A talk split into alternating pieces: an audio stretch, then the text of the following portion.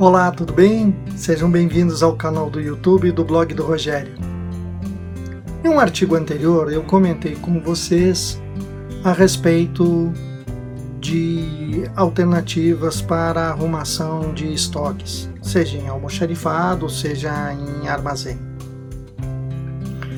Hoje vou falar de um assunto complementar, já que parodiando a mulher de César, não basta ser organizado, é preciso parecer organizado. E nisso a gente tem um forte aliado, que é a programação visual e a sinalização dos nossos armazéns e almoxarifados. Vou falar um pouquinho então sobre esse processo e baseado na minha experiência já que eu participei de vários projetos logísticos em que esses pontos de alguma forma acabaram sendo relevantes. Primeira sugestão que eu ia falar para vocês é o seguinte: não saia fazendo. Não ceda à tentação de sair improvisando. Você vai quebrar a cara e vai ter que refazer. Se a sua empresa tem um manual de comunicação visual, é importante que ele seja compatível.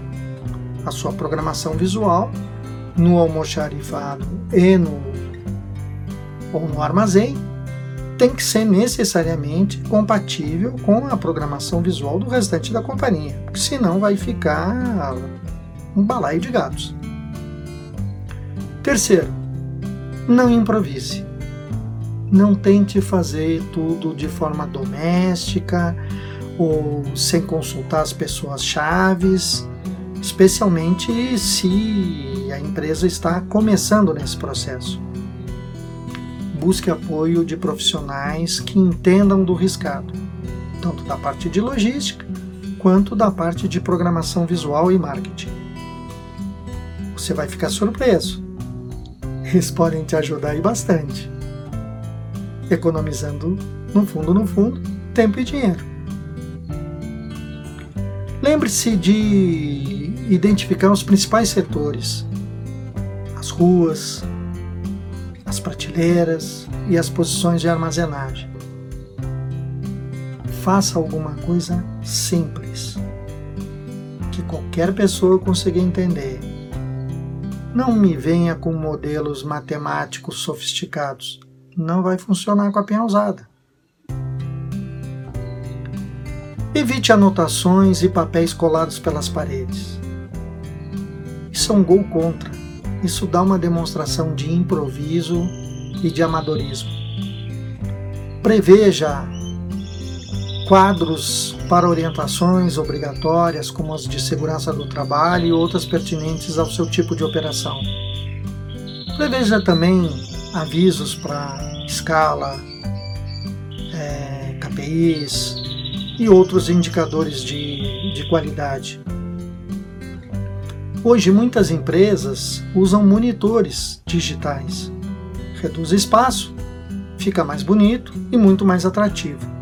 E dá uma multifunção para o equipamento. Então, é, avalie qual que é das qual das alternativas é mais adequadas, especialmente se a sua empresa é multisite.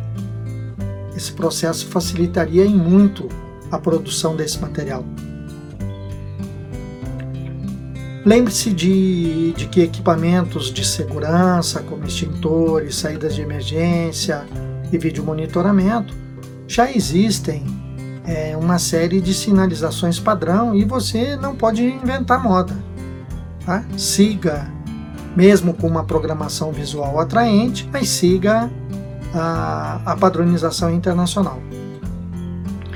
Equipamentos como carrinhos, paleteiras, escadas devem ter um local adequado e devem estar sinalizados também.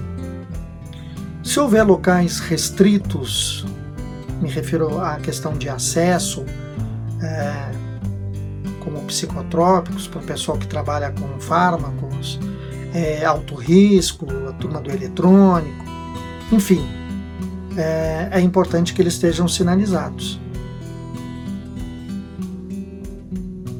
Da mesma forma, se houver locais onde os EPIs são de uso obrigatório, é importante que essa informação esteja à vista para evitar acidentes de trabalho facilmente evitáveis. Isso também vale para quem para áreas onde é necessário vestimentas especiais, como por exemplo, câmaras frigoríficas.